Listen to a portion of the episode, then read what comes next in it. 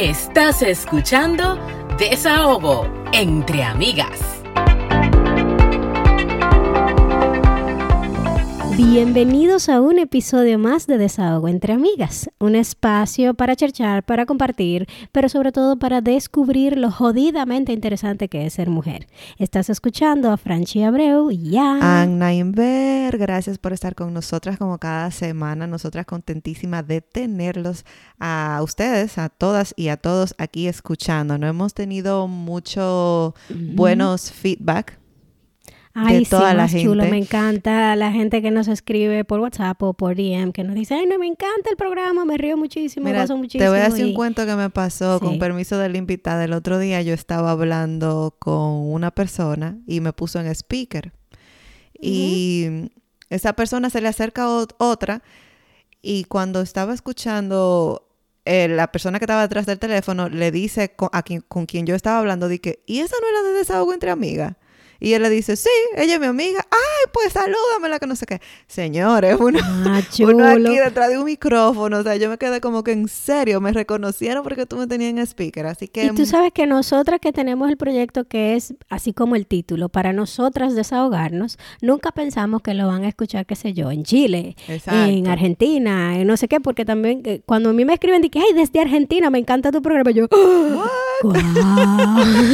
sí, como que está creciendo solo y le agradecemos muchísimo a todos los que nos escuchan, le agradecemos también muchísimo a todos los que nos comparten, eh, siempre me llegan, ay, te compartí, me llegan mensajitos, así que muchísimas gracias, sigan escuchando y cualquier sugerencia no duden en dárnosla. Ahora voy a presentar a la invitada que tenemos para este episodio. Este, ella es una estoy emocionada. Sí, sí, sí, Ella, ella y Francia es como su fan. Eh, yo también soy su fan, pero Francia es como más abrazadora de ella, así como ¡guau!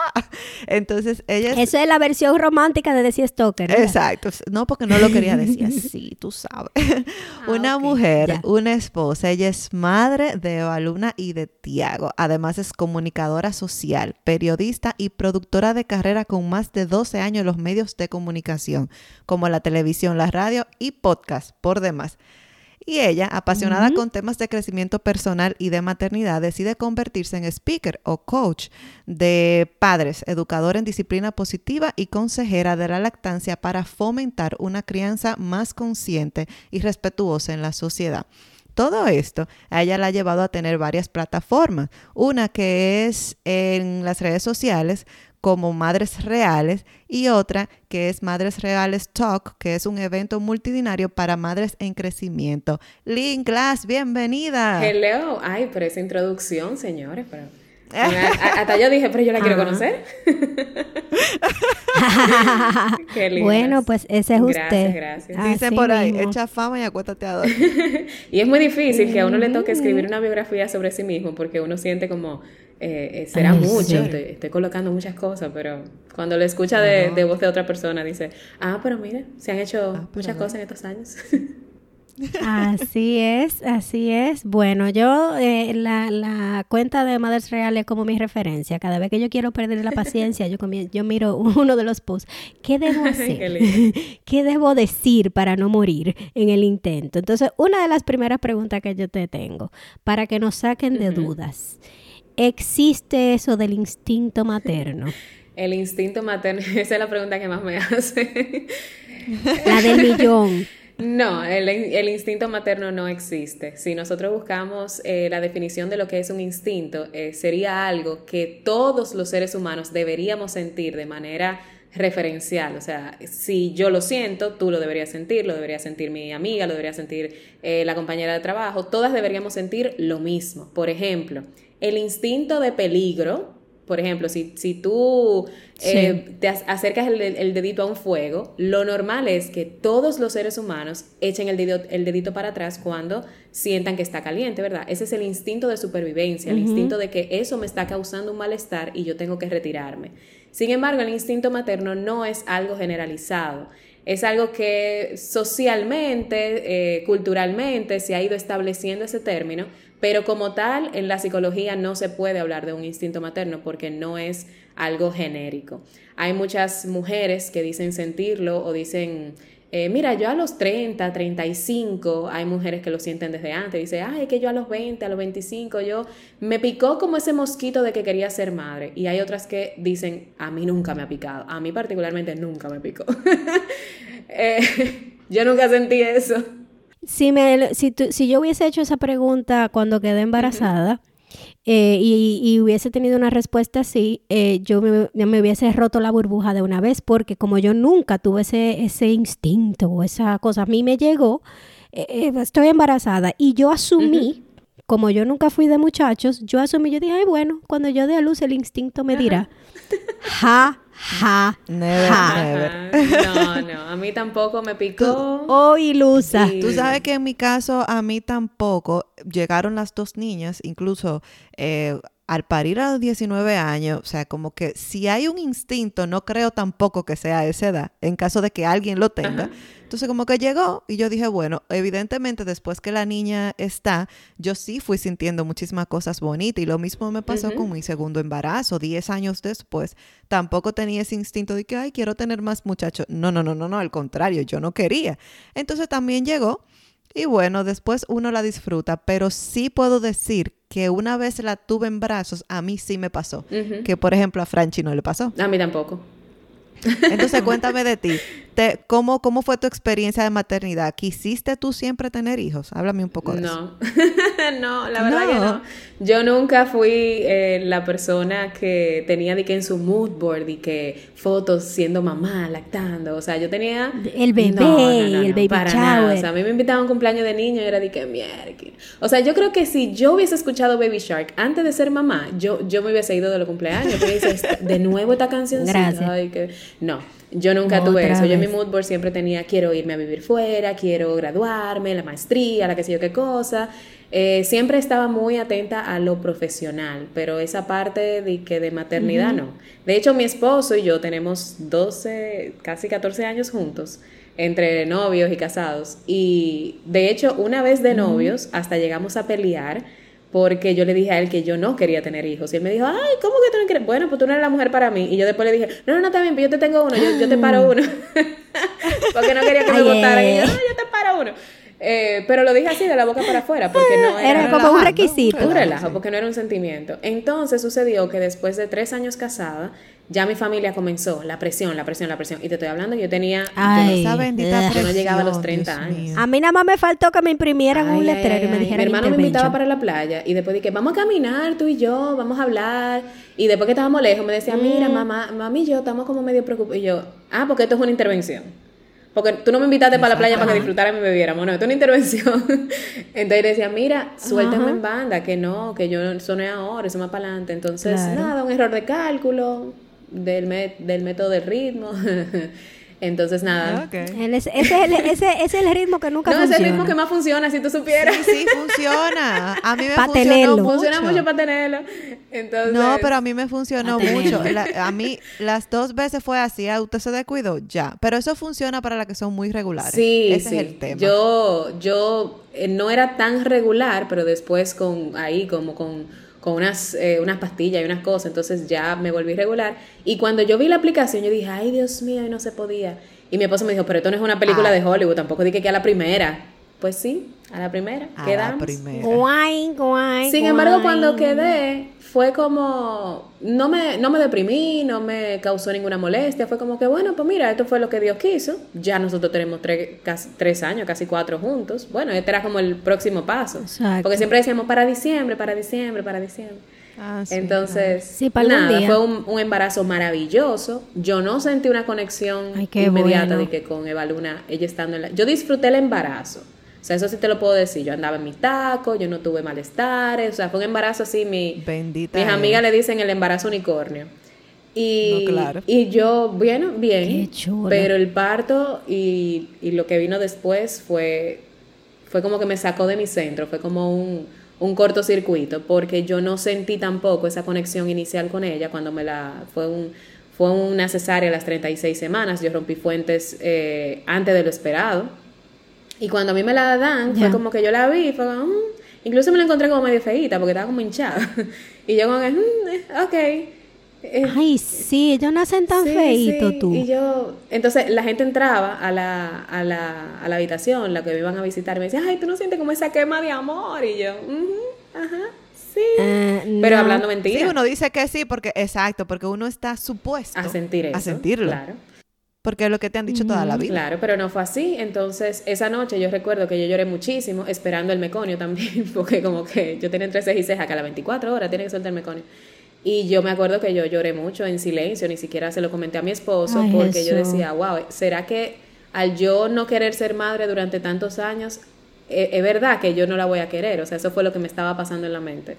Y esa conexión. Ay, qué horrible. Y a uno le da esa culpa. Sí, una culpa grandísima. pero la conexión se fue dando. Es como cuando tú te enamoras, tú no tú no estás enamorada de tu pareja desde que tú la conoces, tú te vas enamorando durante, va pasando el tiempo. Claro. Y es lo mismo que pasa con los niños. Hay mujeres que le pasa eso, sin embargo, en mi segundo parto, no, o sea, decirte amor a primera vista se queda, se queda corto, se queda cortísimo, porque fue aficie a primera vista, fue algo completamente ah, diferente.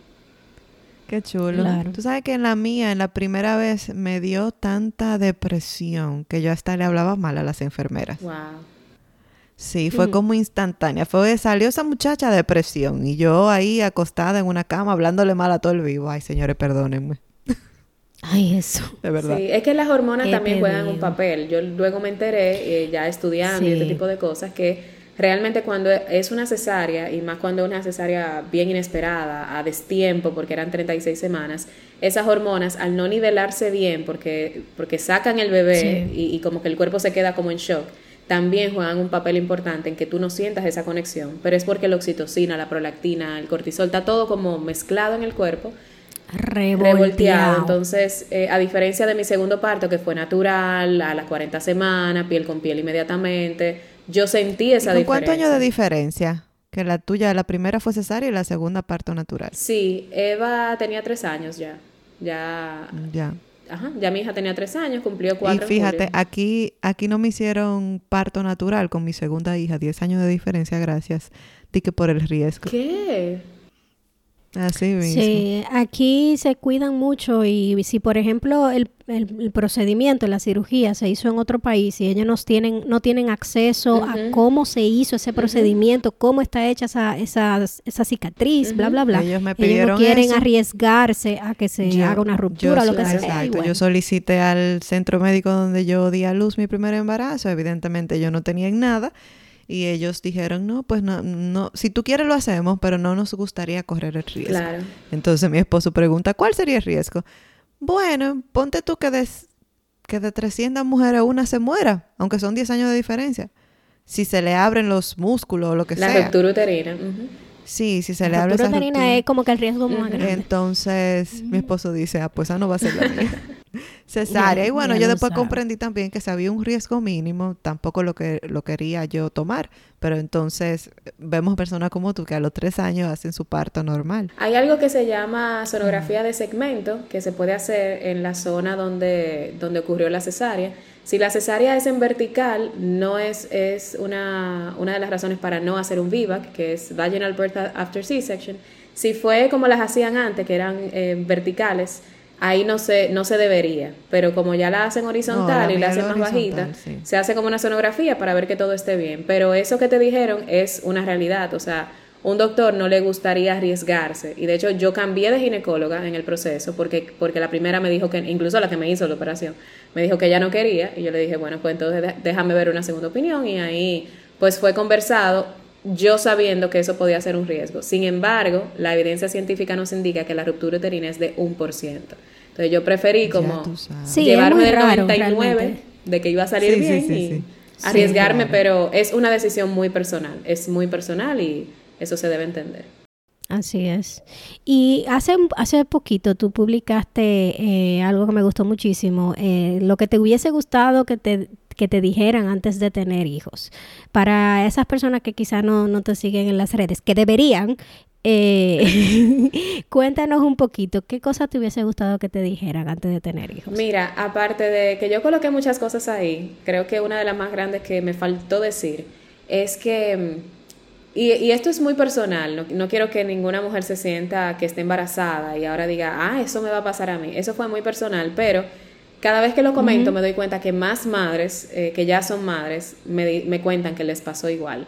Y es que no nos hablan mucho acerca de la mujer que fuimos versus la mujer que vamos a ser. Entonces... Ay, mi hija. Bueno, ya veo que alguien aquí se sintió identificada. Eh, porque pasamos como esa etapa del embarazo. Yo le digo a ustedes que yo pasé como una etapa de un embarazo unicornio y en tacos y el baby shower y las cosas. Y esa etapa del embarazo es como que lo último que tú vas a tener antes de embarcarte a una nueva realidad. Y esa nueva realidad te habla mucho del bebé. Te hablan, sí, que el bebé no duerme, que la lactancia, que tú te preparas para el bebé. Pero yo siento como que no nos preparan lo suficiente para decirnos, tú no vuelves a salir de la casa simplemente cogiendo una cartera y apagando una luz y te fuiste. Ahora salir de la casa te va a dar mucho trabajo. Ahora ir a la esquina a hacer una diligencia, juntarte con tus amigas a beberte un traguito, ir para una discoteca, eso viene como años luz más adelante, o sea, Sí. Y yo creo que para eso en específico a mí no me, no, como que nadie me dijo eso, como que mi vida iba a cambiar, la mía. No por tener un bebé, sino la mía, como que yo me iba a tener que poner a mí en pausa. Y yo que vengo de ser como tan enérgico como ser humano. y mucho proyecto y muchas cosas y, y andar como siempre, no en el medio, sino... Bueno, yo creo que eso es lo más generalizado. Todas las amigas que he tenido primerizas que hablan conmigo de lo que sea, siempre me dicen, no, porque yo al mes voy a... al mes voy, a a los tres meses de licencia voy a. Sí, sí, y yo, y yo no, yo mira, yo no quiero ser. Wait for it. Yo no, espérate, yo no quiero ser la, la, la de la discordia, yo no quiero ser fatalista contigo y matarte tu, tu ilusión.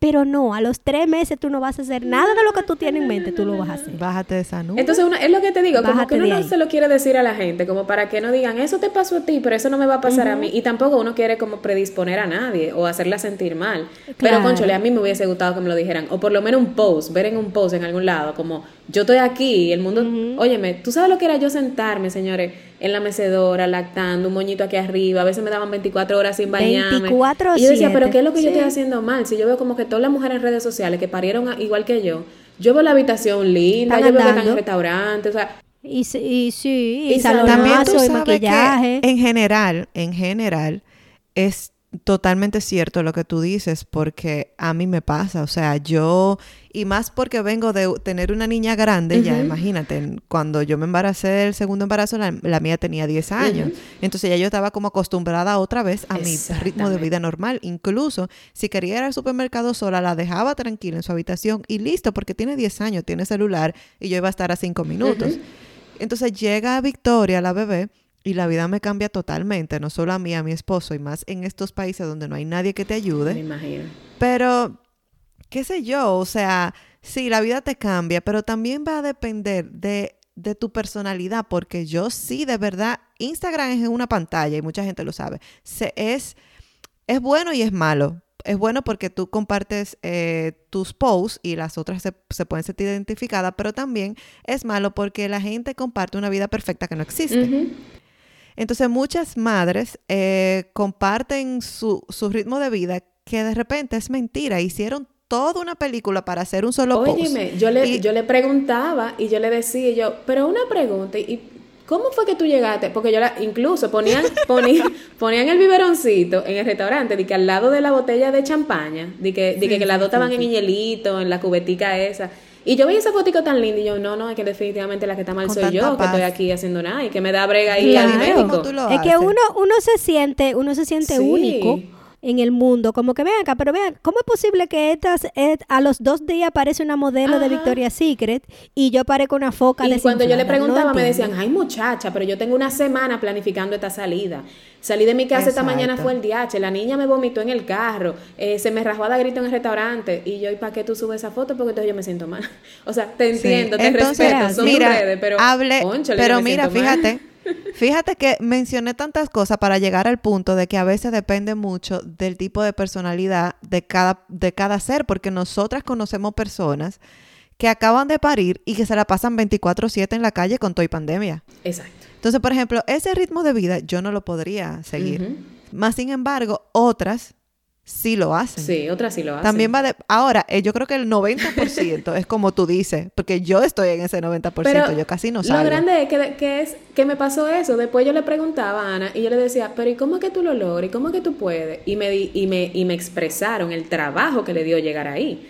Entonces, es lo que te digo. Muchas de esas fotos que vemos también son una pantalla porque también es como, yo quiero mostrar esto porque yo quiero mostrarle al mundo que yo fui capaz de ir a un restaurante, que yo fui capaz de salir de mi casa, de que la maternidad no me está dando trabajo. También yo siento, yo siento que ahora ya se está mostrando un poquito una maternidad, como que se puso de moda la maternidad real y qué bueno y eso, eso me alegra muchísimo. Pero antes todavía estaba esa, esa pantalla para que el otro piense que esto a mí no me está dando trabajo. Entonces eso era lo que a mí me estaba molestando en ese momento, porque yo, me sentía mal, culpable. Y, y, yo siento que es eso, como que vamos a soltar un poquito esa presión de enseñarle al otro que mi vida es perfecta. Y, y yo creo que, eh, conectando con la pregunta que tú me estabas diciendo, que, que fue de las cosas que más me chocó en el posparto, yo creo que era eso, como yo sentirme con la presión de mostrar una maternidad perfecta que yo no, definitivamente no estaba viviendo. Aunque fue perfecta para mí, yo no me quejo, pero no para lo que, lo que el mundo te dice que debe ser. Te había decidido. Y hablando de eso, dime, Lynn, ¿cuál fue la mentira más grande que te dijeron acerca de la maternidad? La mentira más grande. Déjame ver, de todas las mentiras. Mira, yo creo que una de las cosas que a mí me chocó mucho fue el tema de la lactancia. Eh, pero antes, eso es lo natural, eso es muy fácil. se va a pegar y todo. Y mira que yo me, yo me cogí los cursos, yo supe, yo sabía como que habían cosas que la agarre, pero yo de verdad pensaba que iba a ser un poco menos tedioso. O sea, yo decía, bueno, me la pego, sé que me la tengo que pegar mucho para que suba la producción y ese tipo de cosas. Pero wow, cuánto detallito como para que para que te vaya bien, como que cuánto detallito y que la leche hay que refrigerarla, que qué sé yo. Entonces, yo me quedaba pensando, mierda, ¿cómo lo harían las mujeres de antes? Sin tener como toda la información. Porque de verdad, como que eh, a mí me pregunta muchísimo, Lynn, yo me acabo de extraer hace cuatro horas y, y, yo me quedo pensando, mami, cuando tú me lactabas a mí, ¿tú estabas pendiente de eso? Y yo, no, yo te daba la leche.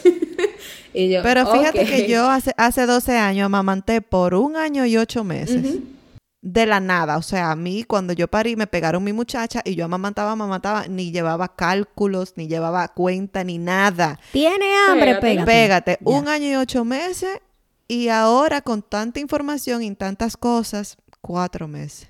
Como mucho. Sí, porque también como son cosas como que no, no dejamos eso va a depender. llevar de muchas cosas. Pero aparte de la lactancia, yo te voy a decir realmente cuál fue para mí una de las grandes mentiras. Que las mujeres podemos tenerlo todo. No podemos tenerlo ah, Yo de verdad, cada vez que me dicen, Lynn, ¿cómo, cómo? Eh, esa es una de las preguntas que más me hacen. Lynn, ¿cómo tú haces el balance del trabajo? El balance. Eh, el, famoso balance. El famoso balance. no, mi amor, yo no tengo balance. Pero ¿cómo que no? Yo te voy haciendo muchas cosas y yo, ajá, volviéndome loca. Volviéndome loca. Sacrificando otras también. Viendo con mi esposo, haciendo una, un calendario y, y hoy tuvo que la niña al colegio y mañana yo hago tal cosa. O sea, volviéndome loca. El balance es volviéndome loca. Entonces cuando dicen que sí, nosotras las mujeres, we can, we can do it all, we can do it all, pero no all al mismo tiempo. Al mismo al tiempo. Mismo tiempo no. Fíjense cómo ahora Lynn está grabando y su, y su esposo está buscando. Me acaba de hacer seña y me dijo, me va a buscar la niña al colegio. Yo le escribí por WhatsApp, mira, estoy en una entrevista. Eh, y el niño está allá afuera, el bebé está, eh, me lo están agarrando, para entonces yo después irlo a lactar. O sea, son muchas cosas. Entonces, cuando tuve post de, de motivaciones, motivacionales, de que yes, you, can. y tú puedes tenerlo todo, o sea, señores, yo tuve que poner en pausa muchos proyectos profesionales, lo tuve que poner en pausa para yo ser mamá o, ser la mamá que yo quería, porque también hay mujeres que ponen en pausa la maternidad para ser la profesional que quieren ser y eso también se respeta. Pero entonces, una de las dos cosas va a sufrir. O, lo tuyo, tengo amigas que me dicen, yo ahora mismo, Lynn, ¿tú sabes lo que necesito? Soltar un poco la maternidad, soltar un poco el trabajo y autocuidarme. Porque yo me he negado durante mucho tiempo y ahora estoy sufriendo eh, problemas psicológicos, problemas mentales, problemas de físicos, me tengo que operar porque ahora me salió una cosa en la espalda que nunca le hice caso, por los niños, porque los niños iban primero. Entonces yo creo que sí, podemos tenerlo todo, pero algunas cosas, lamentablemente, ese famoso equilibrio es, es muy difícil. Eso es, eh, para mí es un mito. Y el, eh, bueno, yo recuerdo cuando yo estaba en una, yo trabajaba en una agencia y la vida de agencia bien estresante. Y yo veía a una chica que tenía, o sea, mucha experiencia, que era top top en su, en su posición, lo máximo. Y hubo una muchacha que le preguntó, ¿cómo fue que tú lo lograste? Y ella dijo, bueno, sí, tú puedes ser presidenta del país si tú quieres, pero no pretendas ser la mejor mamá del mundo, la mejor esposa del mundo y, y también ser presidenta del país. O sea, tú tienes que elegir. Lamentablemente tú tienes que elegir. Hay que priorizar. Y ella dijo, yo soy la, yo soy, tengo muy alta posición, pero no estoy casada y no tengo hijos. Exacto. Porque un trabajo demandante. Tú tienes que elegir. Lo que más te demanda es tiempo. Y lo que más necesitan los niños son es tiempo. Entonces, es eso, es como que sí, tú puedes hacer un balance, pero algo va a sufrir en el camino. Sí. Algo, va a sufrir, en el camino. y yo me quedé, no yo vas a ser cuando le escuché en todas las etapas al mismo tiempo. como dice Lee, en un momento tú haces esto, en el otro momento haces lo otro. Y lo grande es que cuando yo escuché eso, yo tenía como 24, 25 años, yo dije, wow, qué extremista, yo creo que sí se puede. Pero ahora... Wow, tú me lo contaste eso allá en aquel entonces, ahora que tú lo cuentas de nuevo. Sí. Ahora yo digo, y ahora que yo la, la escucho con, con la sabiduría de la experiencia, yo digo, conchale, y que ella tiene razón ella tiene razón, ella se concentró en un área, en un aspecto de su vida y lo demás lo tuvo que descuidar porque tiene 24 horas al día. No puede fabricar más horas y ella le dedica la mayor parte del tiempo a eso. Mira, por ejemplo, hay mucha gente que me dice, Lynn, pero tú, tú lo estás haciendo y yo sí, yo lo estoy haciendo, pero ten por seguro que Madres Reales pudiera ser mucho más grande porque yo en mi cabeza la meta que tengo para Madres Reales es mucho más alta, pero yo no puedo ahora mismo darme el lujo de quitarle tiempo a mis hijos para, para seguir con eso. Yo hago lo que yo puedo, yo consulto con mis clientes lo que yo puedo, pero hay cosas que yo he dejado de hacer porque yo, porque yo elegí personalmente dedicarle ese tiempo a mis hijos. Yo trabajaba en un 8 a 5 cuando Evaluna nació y yo duré, yo llegué de la licencia de maternidad y yo duré tres meses y a los tres meses renuncié me llegó el programa de radio, un gran día, en ese momento, que yo estaba a los eh, de 7 a 9 de la mañana,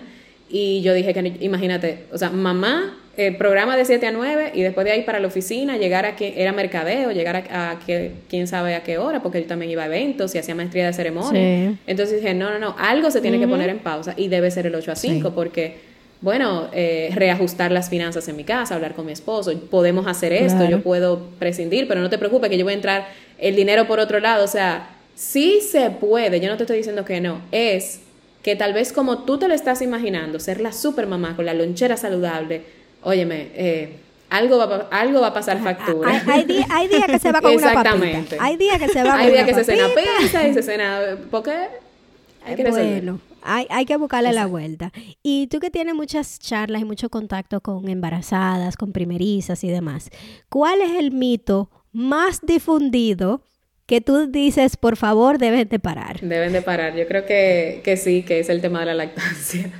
lamentablemente, lamentablemente, eso de, mira, cada vez que yo llego, hace, hoy es viernes, el sábado pasado, yo estaba con una de mis clientas que dio a luz y yo fui a la clínica y con quien más yo debo lidiar, lamentablemente, es con las madres y las suegras, porque son tantos los mitos que le, que le... Ay, y ese lío de choque de crianza, no, porque a mis hijos yo tal cosa. Eso de, bueno, vamos a ver, vamos a ver si ella te ayuda, pero en esta familia no se dio leche. Mira, yo no pude, yo no tuve leche.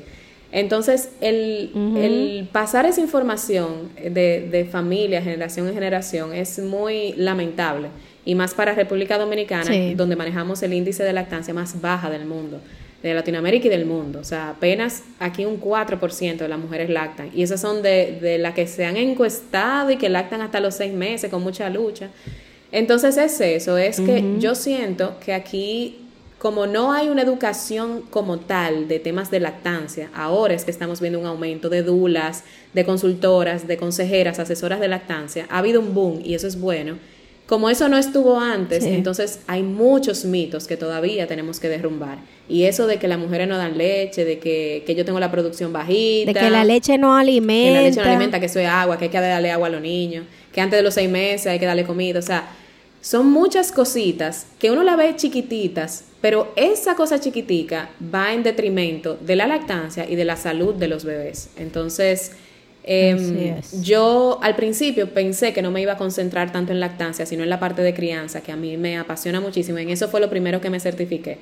Pero luego de ver que que realmente hay un trabajo que hay que hacer aquí. Entonces me comencé a interesar muchísimo más, me certifiqué y ahora recientemente comencé a dar charlas, a dar charlas en los colegios a las niñas de bachillerato, porque yo digo, bueno, que a ella le dan biología, le dan química, le dan ciencias naturales, pero no todas van a ser arquitectas, ni biólogas, ni, ni abogadas, pero es muy probable que el 95% de ellas sean madres.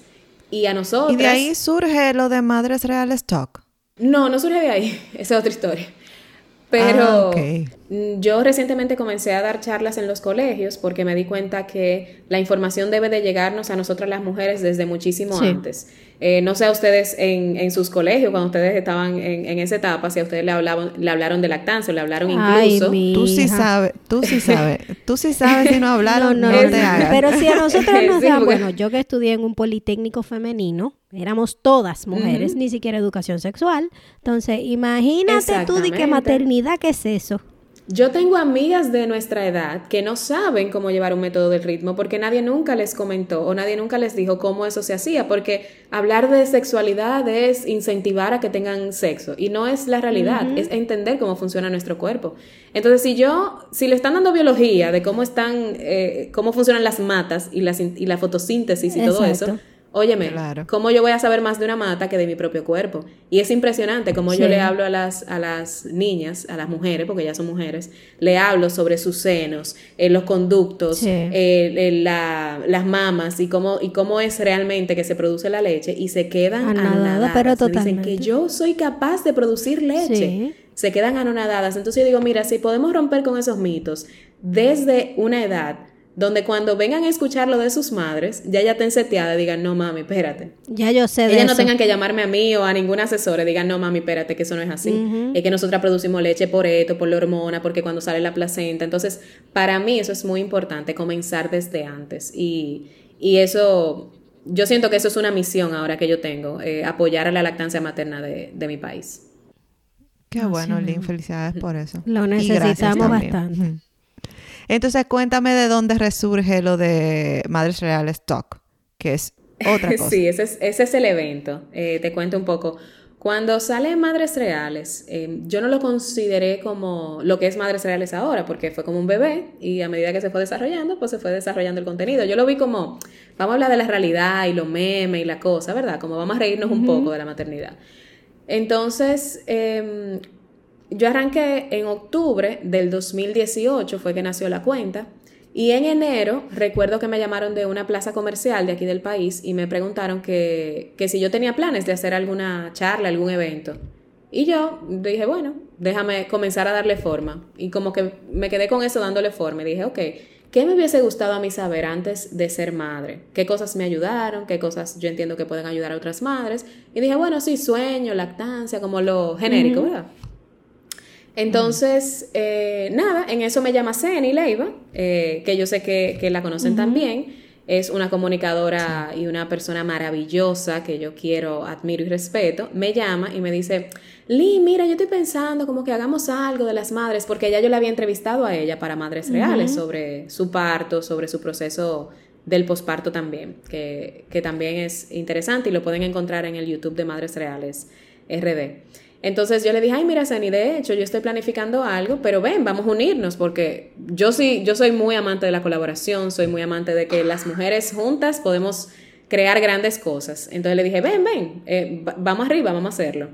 Entonces cuando le presentamos la idea inicial a esta plaza comercial, era originalmente un, un evento de charlas de 9 de la mañana a 1 de la tarde, un sábado. Y ellos nos dijeron, no, no, no, no, pero es que nosotros no, no, no queremos eso. Nosotros queremos que sean los cuatro sábados de mayo, de 9 de la mañana a 5 de la tarde. Y nosotros, eh, ok. No, no, no, es que nosotros queremos... Multiplicaron el evento, pero por siete. No, pero una cosa, nosotros queremos que esto sea como nuestra plataforma del mes de mayo de las madres, o sea, que, que Madres Reales tome esta plaza y, y la convierta suya. Entonces ahí nosotros dijimos, yo y Ceni nos miramos, fue como que, sí, sí, sí, vamos arriba. Pero ya tú sabes. Ni lo pensamos mucho, vamos arriba. Y salimos con la cabeza a millón y dijimos, nos sentamos y dijimos, ok. Y dije, bueno, Ceni, mira, funciona a nuestro favor porque ahora podemos hacer algo más grande. No solamente con expertas, sino con testimonios de verdad. Claro. Yo también quería hablar mucho sobre el duelo gestacional, que fue algo que personalmente me sucedió y yo sentí también que era algo que no se estaba tocando tanto ese tema el tema del parto, o sea, las, las, eh, el porcentaje de partos de nuestro país, que también es muy bajo, y, la, y, la, alta tasa de cesárea. Entonces ahí comenzamos como a, a, planificar, planificar, planificar, y de hecho, hasta después nos llenamos de charla que tuvimos que reducirlas. Ahí hablamos de las abuelas, el rol de las abuelas en, la, en, en esa ayuda que prestan y, y ese balance entre lo que la mamá quiere hacer y lo que la abuela le dice que haga. Eh, hablamos del autocuidado de mamá, de la depresión postparto, el duelo gestacional, el sueño. Ahí estuvo Yandra Fermín con nosotros hablando de su yo maternidad, yo estaba, yo tenía como un mes de posparto y yo me tiré todos los live, uno atrás del otro, o sea, yo estaba allá. Chulísimo. Sí. y nosotras, para nosotros eso fue como un evento, fue como un regalo, porque muchas personas dijeron, pero cobren por eso, y nosotras cobrar, no, jamás en la vida. ¿Cómo yo le voy a cobrar a una mamá que seguramente para el mes de, mayo, donde se gasta dinero, porque es una festividad importante, yo le voy a decir que me dé 200 pesos por charla. O sea, al final, si son 15 charlas, es un viaje de dinero. O sea, yo, no, yo lo que quiero es que la información se riegue y, no se va a regar. Y también yo entiendo que si la plaza te pidió el trabajo, la plaza asume los costos. Sí, la plaza asumió los costos del montaje. Nosotros buscamos patrocinadores también para, obviamente, el pago del, del crew que armamos, porque eh, eso conllevó que muchas personas se montaran en este proyecto.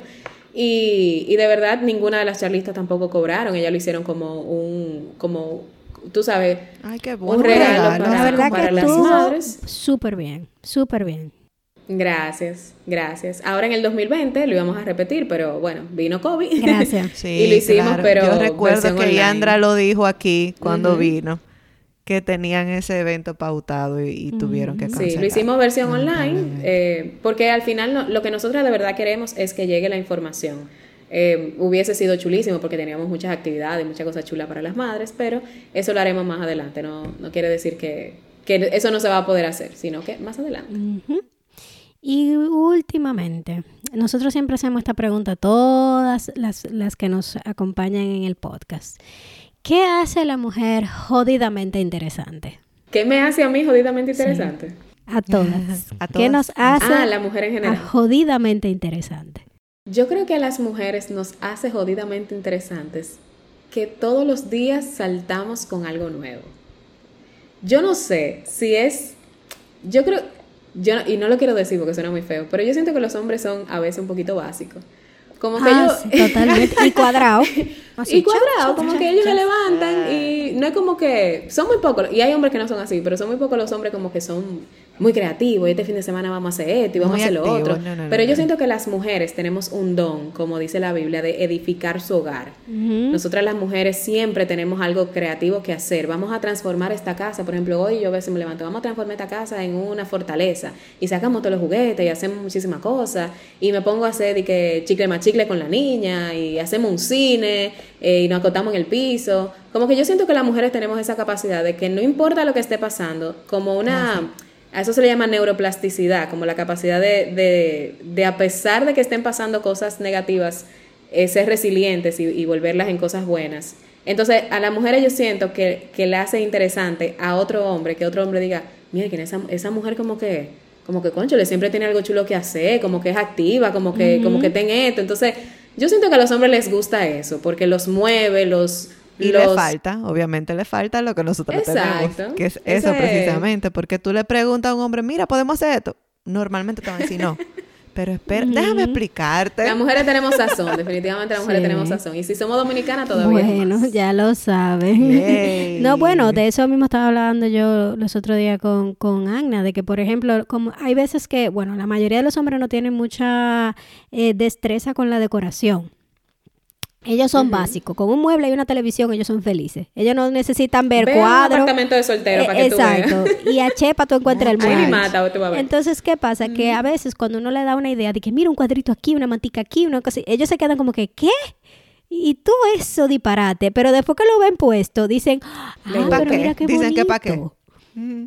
Porque lo primero que dicen, ¿para qué tú vas a gastar en eso? Sí. Ajá. Eso es que, es que el hombre, tú vas a un, apartamento de hombre, de soltero, por ejemplo. Y es eso, tú ves el sofá, la televisión, el PlayStation, el sofá a veces ni no tiene ni cojina. Pero entra una mujer a ese apartamento. refresco en la nevera y tú vas a una matica aquí, un portarretratico de color, y, cuadrito, y, y los cojines de color. Y que, Entonces, eso, el hombre puede decirte como que es innecesario, pero eso al hombre le gusta. Porque eso le hace sentir, cambió de ser un apartamento de soltero a ser un hogar. Y las mujeres tenemos esa capacidad de crear hogares. Y a mí. Exacto. Nosotros. recientemente no. no ¿Cómo fue? eso yo siento como que la mujer nada como nos pone interesante. Sí, claro. Así es. Mira, nosotros recientemente nos mudamos y me pasó eso mismo que dice Franchi. Cuando terminamos de decorar, mi esposo me dice, ay, pero está linda la casa. Y yo, ajá, tú ves todo esto, esta producción. Eso tiene tres meses ahí en mi cabeza. Que todo allí, que todo aquí, que todo aquí. Esas son cosas que ellos no, simplemente no, no pueden.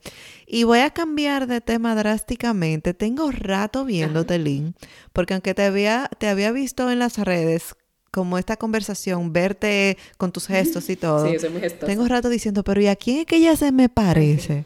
Es a Pamela Sueto.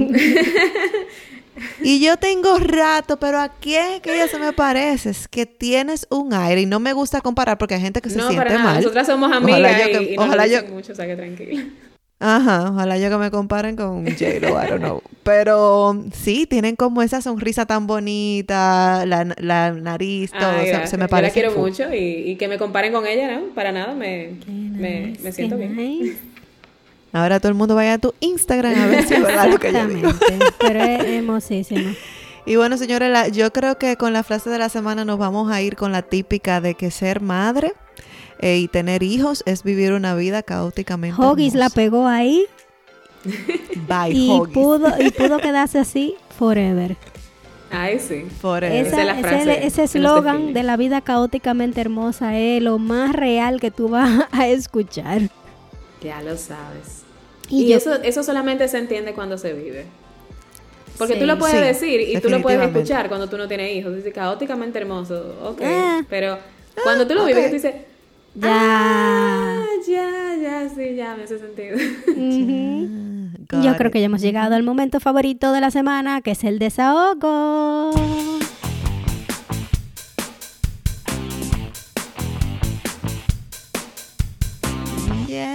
Vamos a darle la oportunidad a Lynn, nuestra querida invitada. Desahógate. Estoy harta del COVID. Bueno, linda, yo creo que eso es el desahogo del planeta. Oh, Mira, por Dios. hay gente que le tomó un segundo, a Lynn no le tomó ni medio segundo, eso le salió del alma. Es que no hay otra palabra, no hay otra palabra. J-H harta, harta. O sea, cada vez que yo tengo como que, yo ando con la, la, cadenita esta, que ahora están de moda, la cadenita de colores para sujetar la mascarilla.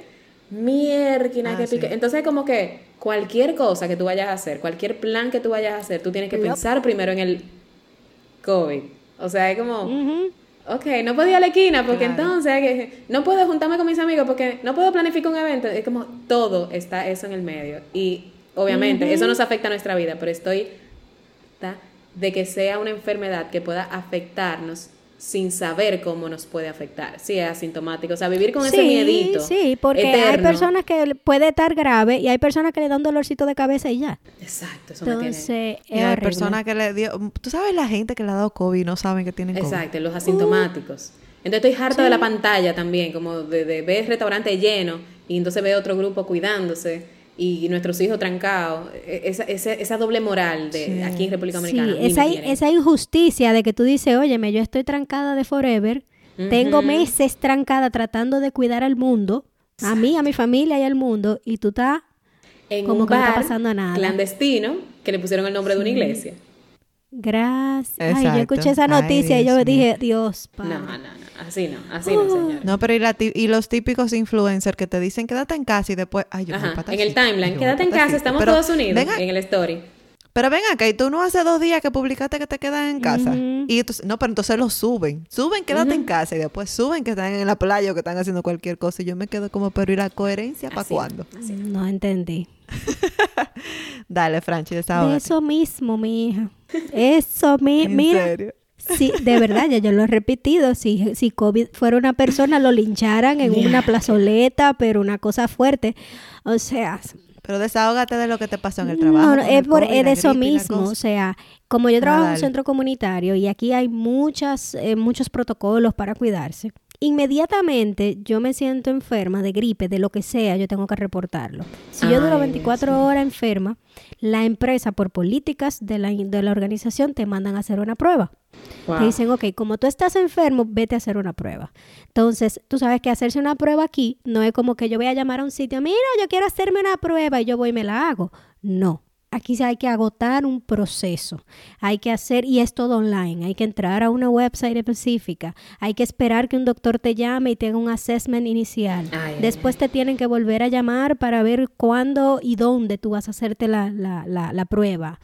Cuando tú vas a hacerte la prueba, ya tú sabes, todos los protocolos del mundo para tienes que entrar por un lado, salir por el otro. Te, te hacen la violación de nariz Sí. Que, oh Dios mío, qué horrible. Eh, luego, entonces, a esperar que en el sistema eh, de ellos te salga si está positivo o negativo y puede durar desde 24 horas hasta 7 días. Y en todo ese trayecto, ya tengo que enclaustrarme en la casa, la niña no puede ir al daycare, no puedo hacer nada hasta que yo no tenga un resultado. Nadie puede Nadie puede salir de mi casa. ¿El qué? Del trabajo, sigue.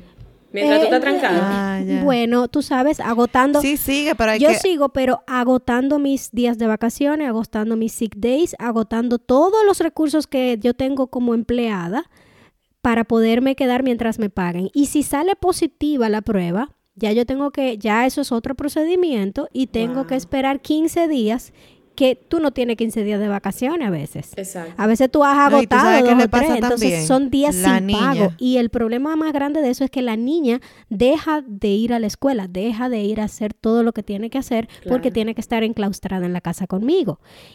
Y entonces eso como que, eso fue todo ese proyecto porque a mí me dio, dolió la cabeza y me dio síntomas de gripe por un día. Ay, ay, ay. O sea, que a veces te dan ganas de ni decir nada. E, ese es el problema. Inmediatamente tú haces chu, te miran, te dicen te mandan y te mandan para tu casa. Ay, ay, ay.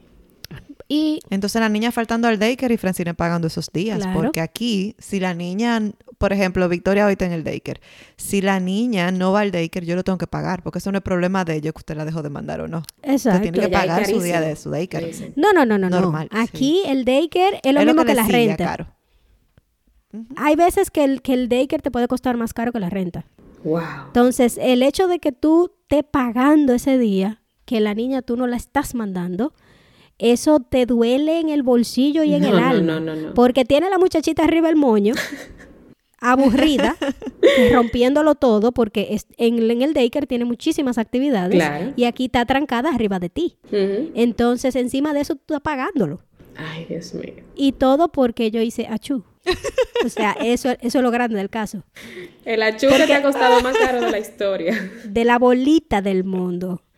Y entonces tengo un lado de la nariz violado, trancada en la casa, agotando mis vacaciones, mis sick days, eh, pagando muchísimo dinero. Y, es muy probable que... la muchacha arriba. Y la muchacha arriba. Y es una prueba negativa porque es que yo no he salido para parte. Ay, Dios mío. Así es. Esas son las, bueno, una Te mando un abrazo ventaja. Ay, qué lindo.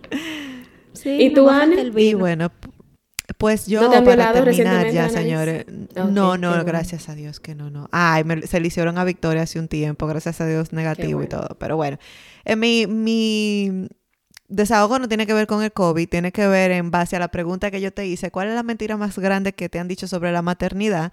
Este, esto no es de maternidad viene con la maternidad, no tiene que ver con niños, y es que las estrías son hereditarias.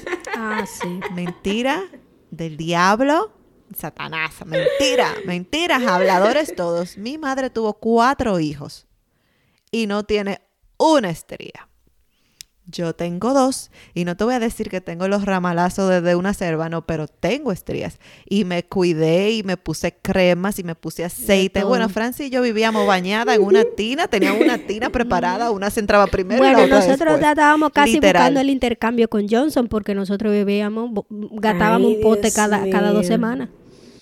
Y yo tengo mis estrías. Entonces, para mí, esa es la mentira más mentirosa que me han dicho del embarazo específicamente. De que, ah, si tu mamá no tuvo, no te preocupes que tú no vas a tener. Y aún así me cuidé en los dos embarazos. Y como sí, quiera. sí, sí. Es que, mira, Go with the el, flow, lo del people. tema de la crema es que pudiera ser peor si tú no te pones la crema, pero no es que la crema va a evitar que te salga. Exactamente. Entonces, sí, yo, yo era de la que, mira, yo todavía tengo pote ahí de, de, de crema y eso de...